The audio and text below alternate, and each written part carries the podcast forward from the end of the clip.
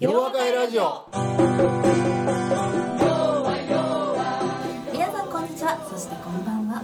今日も洋和会ラジオをお送りいたします。洋和会ラジオは問題解決を学んだ世界中に広がる1万人の皆さんと斉藤先生をつなぐ心と心の架け橋です。この番組のホストは斉藤健一先生。そしてお相手するのは私ユッキーです。それではそろそろ始めたいと思います。皆さんこんにちは。そしてこんばんは。斉藤先生今日もよろしくお願いいたします。よろしくお願いします。斉藤先生今回のゲストは平川さんという洋あ和会業界では平川さんかいな。はい洋和会業界では有名という。あのね、はい。先月笹西さんっはいて方来られましたでしええょ、あの方京都洋和会で僕お会いしたってね、え平川さんも京京都都洋和会でえねはい手挙げてねええ。私ラジオ出たい。はい。ということいやは僕はい。それでねええ「どこ住んでんの?」みたいな「いやええ。こっちゃの方面ですね」言え。ん「いやー関西人やんけ。ええ。東京来んの?」みたいな。ええ「行きますせ!」みたいな。はい「あそうかいな」って言って今日遠路はるばる？ええ。私もお見かけしたような気がするんですよね。いや絶対見てるええよえええ。いや僕も顔見て「あ君か!」みたいな。え私もあのお名前だけ聞いた時は分かんなかったです。あそうそう顔見てわかるもんね。ええええええうん。ですね。今日はいはるばる兵庫県西宮市から駆けつけてああそうかいな。それはご苦労さんやったな。ありがとうな、はい本当に来てくださったんですもんね。いやそそりゃそうやろ。手挙げてくる言うててけえへんかったら 電気雨やで。電気マンだそうです。電あの心して皆さん手挙げてくださいというか、はいぜひ遊びにいらしてくださはいい。ということで、はい、平川さんぜひ自己紹介をお願いいたします。こんにちは、えー、こんばんは。あー平川拓也と申します。はい、私あの MB あ BBT の MBA の US15 におりまして、ええーーその時に斉藤先生の授業を受けたのがきっかけにはなるんですけれども、はいまあ他の方は結構あの斉藤先生が口説いてラジオに出ていただいてると思うんですけど、私に限っては出たいというふうに 斉藤先生に何度か直訴いたしまして、よう言うわ。それをあ。の、方がね僕出たいですっていう。いや特にね初めて BBT とか問題解決と全く関わってなかった人に会ったらええねええこれはぜひ出てもらいたいとええええ思うよね。そうですね。うん、あのどこで知ったのから始めて。あそうやね。ええあのお聞きしたいとこはいろとかもありますしね。どうぞどうぞええええうんあのぜひとも参加していただきたいですね。はい。ですね。はるばる来ていただきたので、はいありがとうありがとう。はい。実際に会社でもリーダーとして取り組まれていることがあるということで、はい、そうですね。えー、っとえもうもう質問？いいんですか？自己紹介あ自己紹介終わりました？終わりました？自己紹介はい。はい自己紹介何もしてへん。BBT のなんとか言うて終わりやそう。ですね。もう界隈では有名ということで。あそういうことなんだ。ああのまあ知らない方にも、はい顔そうちょっとはいうん見えない方にはあそうですね誰って思ってる方もいらっしゃるかもしれない。えー自己紹介というとやってることを言えばいいんですかね。あの、はいえーとまあ、質問にも実は関わってくるんですけれども、ええー私ちょっとあの去年の10月ぐらいに転職しまして、うん。というのもその転職がですね、まあ、とある会社でこう販売の子会社を作るっていう話でそのスタートアップをやるっていうので転職したんですけど、うん。それでまあ社長となる人が決まってて、うん。で部長となる人が決まって決てでリーダー格のところに私が入ってでうん。メンバーが何人かいて、うん。みたいなそういうところから始まりましてうん。で今年の4月にあの、まあ、登記も済んで。うん。で名刺も吸って、うん。でいよいよ始まるぞっていうような感じで、今どんどんあの体制を作って、うん。で人を育てて仕組みを作ってっていうことをやっているんですけれども、うん。でこの流れにいくと結構もう質問に入ってしまうんですけど。いやもういいよ。はい。えでいろいろあのシステムを作っていく中で一番ちょっと悩んでいるのがですねその適切な評価はどうやって下せばいいのかというのとあと適度にきょ緊張感のある競争環境っていうのはどうやって作っていけばいいのかなっていうのにすごい悩んでいまして。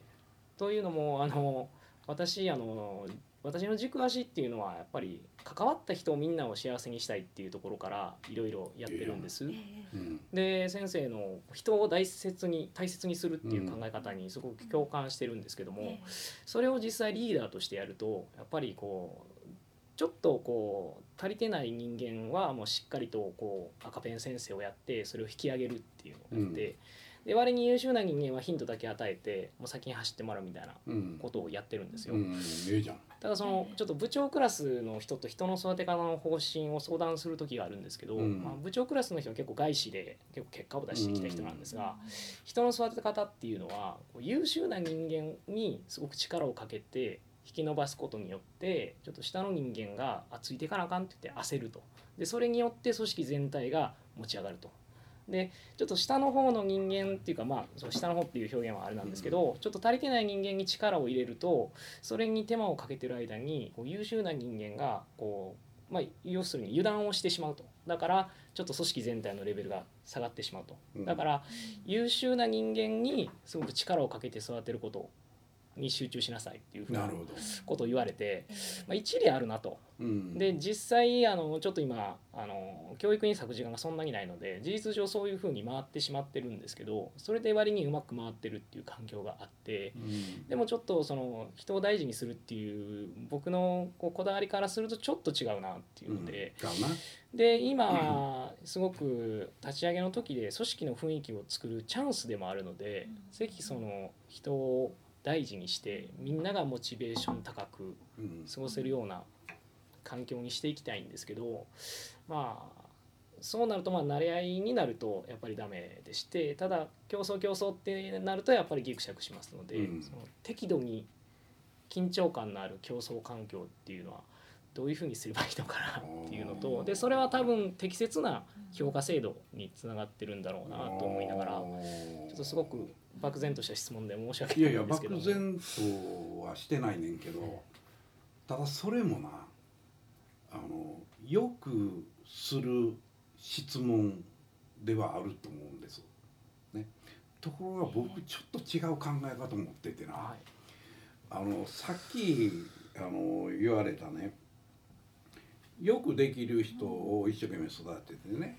でまあそれよりあんまりできへん子たちがそれを見てよし私たちもこの人から学ぼうって思うやん。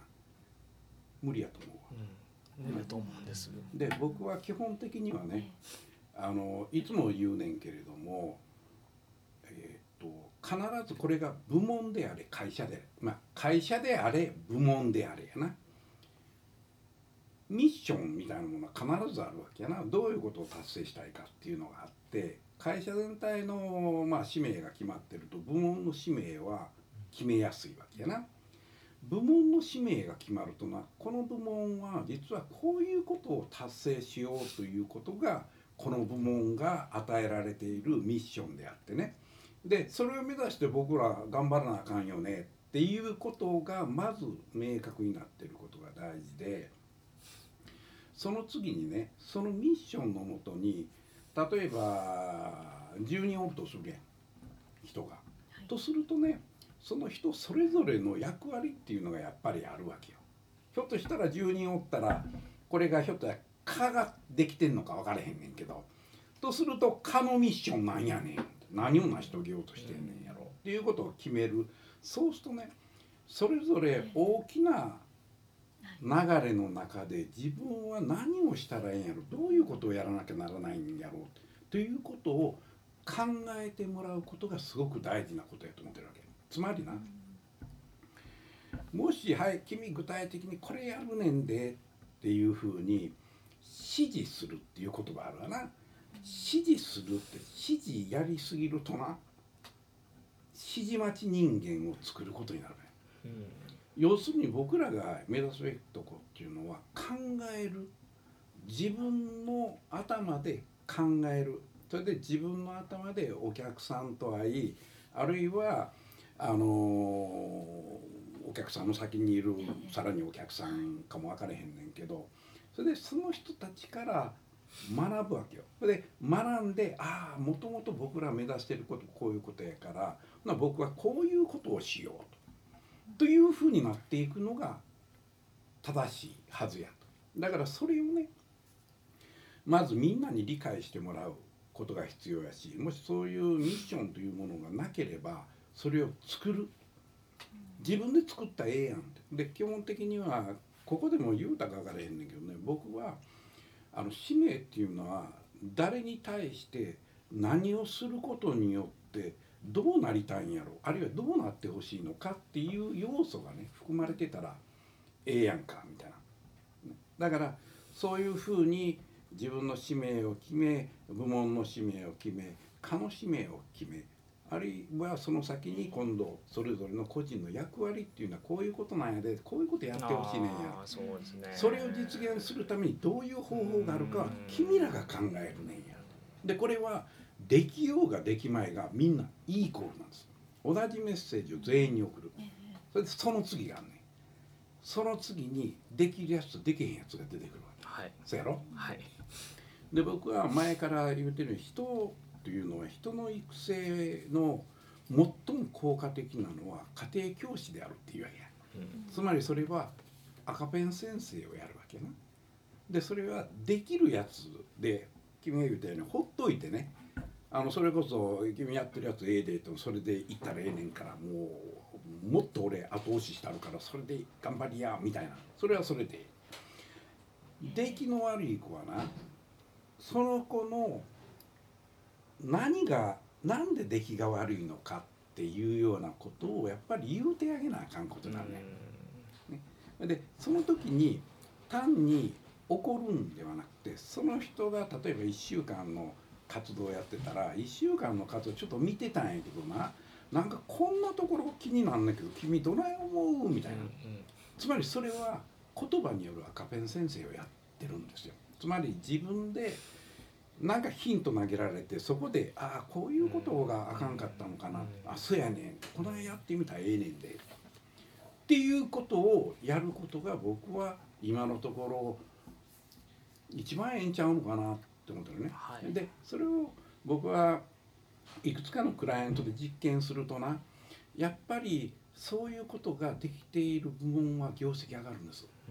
でそれをやってなくて伝送ゲームみたいにあの上位形的にね上からこうやお前これやるねんでってこうやってるところは全然あかんねんだから基本的に僕が今言うてるようなことはきっと正しいんやろうなと思って。そこで先ほどあのあなたが質問した中でね適度な競争ってどう作ればいいんやろってあるやん。俺はそんなんいらんと思ってんねこれ僕の例で言うとねあの全然サンプル1やから合うてないか分からへんねんけどね。僕は前のコンサルティング会社もそうやねんけどね同期っていないもんやから競争っていう概念がないんですよ。で僕は誰かまあもちろん同期じゃなくてもねそれは後輩であれ先輩であれこいつようできるなーってえらいすっげえ大学出てきたやんけっていうようなことも気にしないね。つまり僕は自分がやっぱり目標として、まあ、こういうことをまあ1年でやらなあかんねんでって言われるとただひたすらクライアントのことを考えてね、うん。ボロクソに働くわけ。うん。とするとなよう言うように何が分かるかっていうと自分の成長について分かるねうん。だって1年前のな自分が書いたやつと1年後に書いてるやつの差見た時うわ俺だいぶできるやんけ。だから僕はあのこんなこと言うとちょっとなあ元生徒さんに申し訳ないのか分からへんねんけども最初の頃に作った問題解決の考え方のやつはまだサーバーに取ってあるねでこれはね、ええ。なんで取ってあるかって見ないんだけど恐怖で見れないんですよ。あまりにもレベルが低いに違いない。でもそれを見るまあ自分の頭の中に残ってるからこんなしょうもないこと言うてこれがちょうどね5年前のやつは時々見るわけよ。ああのチャートどこで使ってたんやろうなって見るやんなんやこれみたいな。5年前こんなんやってたんや2年前。その時の2年前見ても「え何これ?」って。絶えず進化するようになる。でそれは自分と比較してね。だから僕は基本的にあの本から勉強するっていうことが苦手でね。勉強嫌いやったから。だから本を読んでな。うんあああの先生こんなええこと言うて今度使わせてもらおうっていうことはないんですよ。常にその自分の過去。それから最も僕が学んでるのは人から学んでるねやっぱり。生の人から。それはクライアントであったりね。あるいは今の僕が社外取締やってる会社の社長のあの話っていうのはもう現場主義に徹してるからうん。現場から学んだことしか言わない。とするとあたかもそれをね想像する。ああなるほどな確かにそうやな。これは僕はそれ気が付くかどうかっていうことをまた問いかけるわけ、ね、だから基本的にはあの競争するっていうのはいい競争は確かに人を育てるところはあるか分からへんけど僕はそういう環境にいたことないもんやから学校時代は勉強を競うっていうこともともと競わないもん。あのあなたまだ若いからな。僕らの時代って中学校の頃にねテストあるとねランキングが張り出されるんですよ。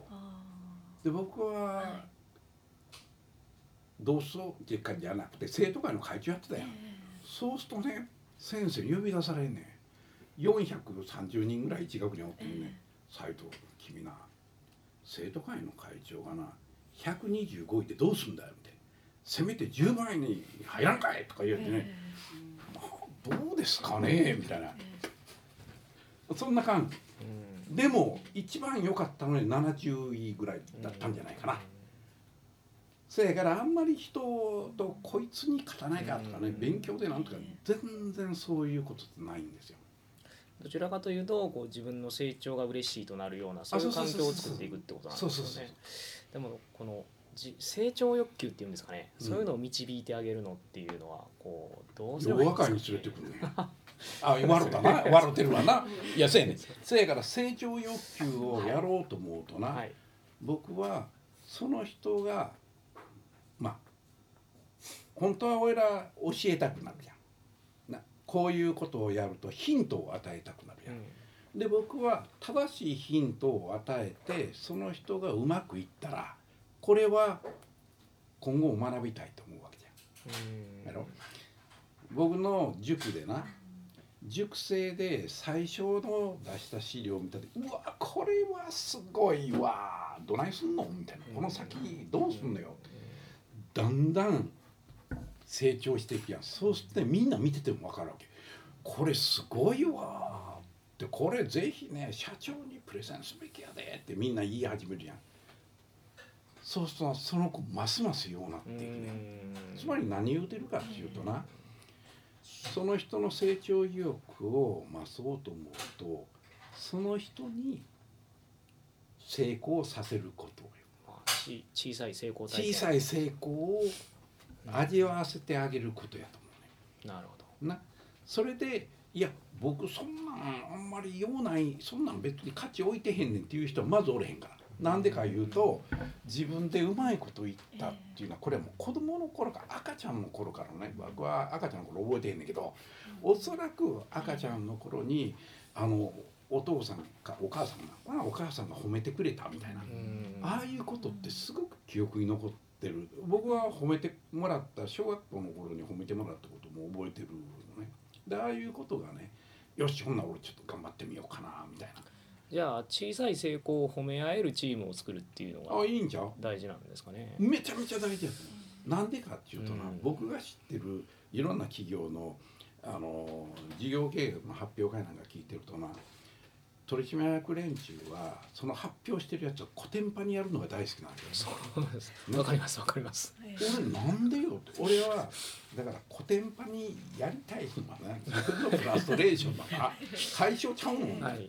だからむしろね言うんやったらどうしたらええかの解決法を示せないんやったら言うのはねそれはあかんと、ね、それ最初にどこがええか褒めろと。それでその次にこここうしたらもっとようなるんちゃうかよってこれだけでええやんって。なんででお前ここあかんあれあかんって言うてね。うんそんなもん。誰もやらなくなるね。もうそれはみんなに聞いてみたらなもうこれを乗り切るためにどないしてうまいことやったのかと思う。だからそれはね上司はみんなの力を引っ張り上げたいと思ってんねんけどうん。でもやってること間違ってんだようん。上から押さえつけるともう100点以上取ろうと思わないですからね。もう絶対それはありえないんですよ。だから僕は環境づくりっていうのはね人を育てることが大事であって人事施策っていうのはそれこそ採用からな教育配置転換評価それから報酬っていうふうに流れるわけやねんけれどもこれは何のためかっていうと自分たちの会社が目指している目標を達成するためにどうしても必要となる人材を育て上げたいんやのために人事のシステムがあるねん。これを間違うてな人事とは権力を持ってる部門だからねそれこそ生殺与奪権を持ってねこれで望むんやって思ったらそんなのはね大間違いやと。むしろそんな人事担当者はねやめてもらわなあかんと。いうことを僕は言うぐらい。それぐらい人事っていうのは人の育成を気にせなあかん。人の育成の原点は人を大事にするところから来なあかんから。ほなそれ全部揃ってるか？それは難しいよな。教わらんと教わって自分で何度も反復しながらね自分自身の間違いっていうのを反省しそれで自分が模範を示せるようになってそれはいいチーム作れるようになるよ。そうですね。でもその年間で達成しないといけない具体的な数字とですねそういうこう人を大切にするっていうところをどうつなげていくかっていうのが出た出た出た出た出た出たタヌキかなんか知らんけどこれはね僕がはい。企業で教えててね出てくるうん質問の典型的なやつなんですね。ね、数字上げなあかん。はい。お客さん大事にせなあかん。ようわかるんです。でもこれね両立難しいんですよね。っていうね。で俺はちゃうやろ数字を求める時にお客さんを大事にするということはもうないねんから数字を上げるって言った時はお客さん騙してでも数字上げるっていうのが数字を上げる根底に流れてる思想やと。お客さんを大事にする。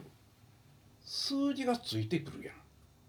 これが本来やろう。で僕はお客さんを大事にするっていうのはよく世の中で言うね。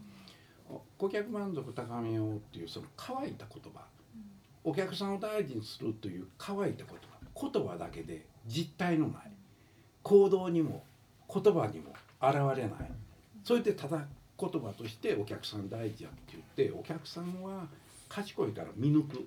こいつは僕らのこと何にも大事にしてくれてない。自分のこと大事で数字上げることしか考えてない。そんな人から買うわけがない。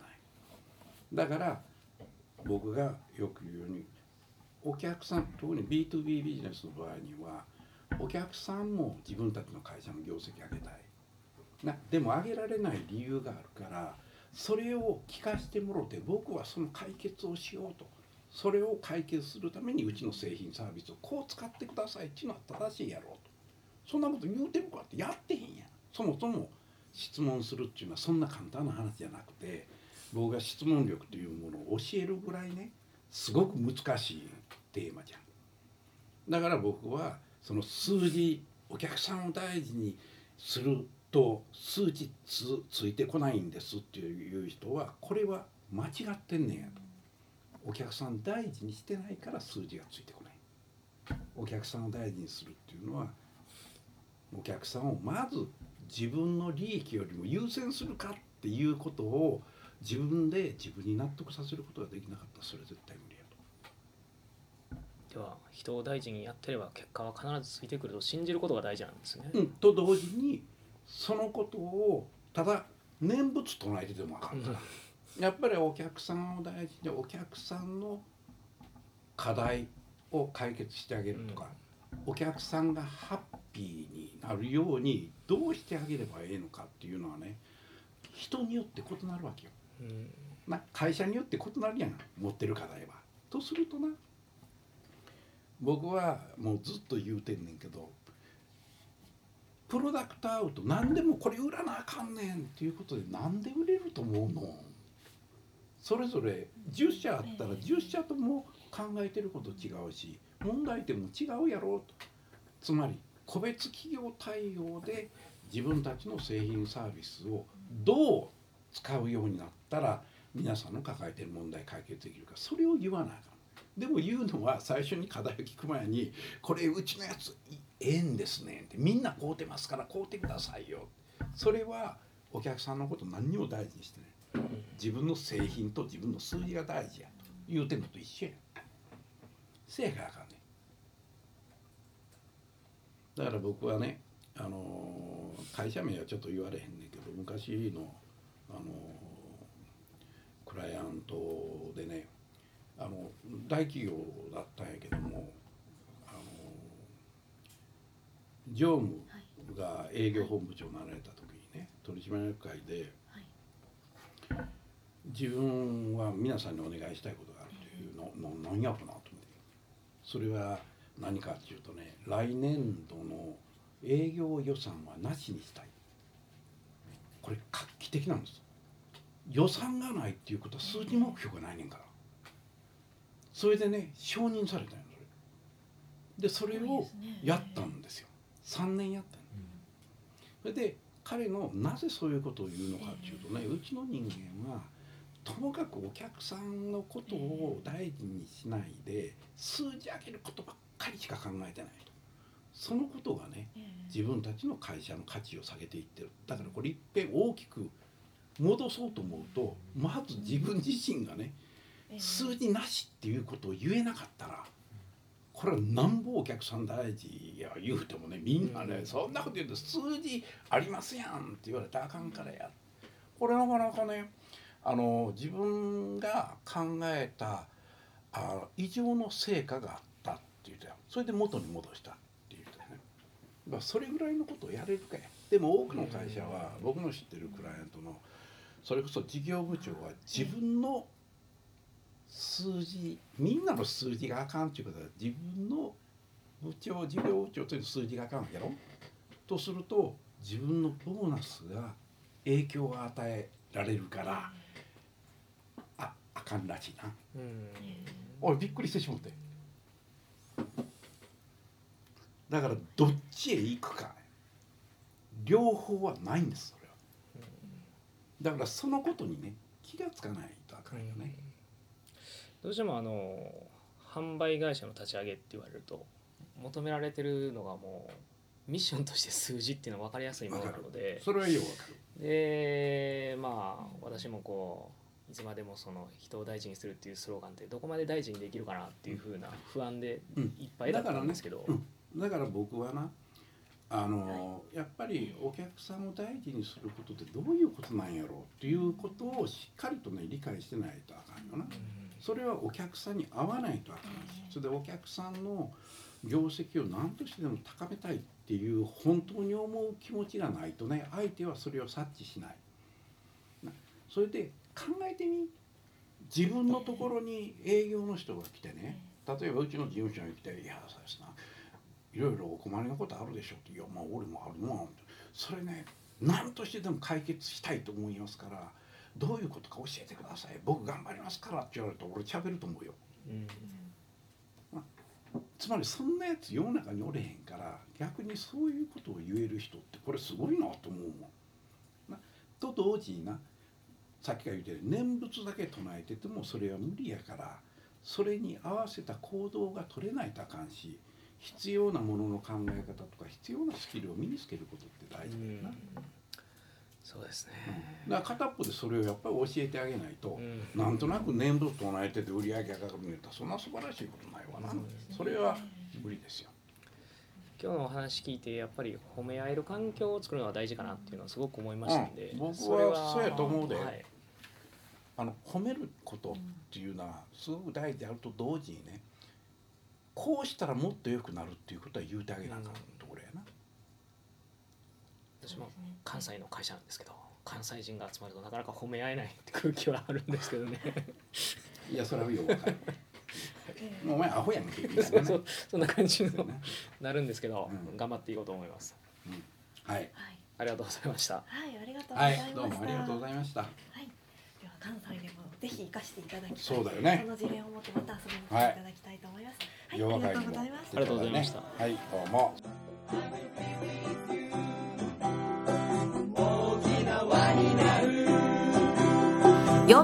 しょう。